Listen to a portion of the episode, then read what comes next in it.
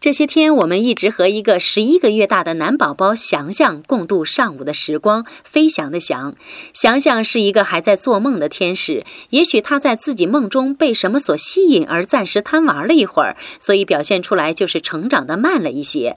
翔翔自出生后一直在各个医院来回的穿梭。本来就瘦小的翔翔，每天面临的不是抽血化验，就是打针吃药。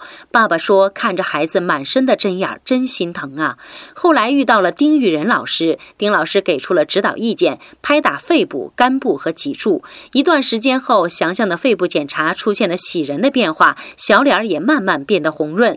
所以今天晚上九点整，明镜堂发起了一起静心为翔翔送去祝福的活动。无论您在哪里，请一起静心为翔翔送去祝福，希望他健康和温暖。请您回复“坚强”两个字，送给翔翔满满的祝福。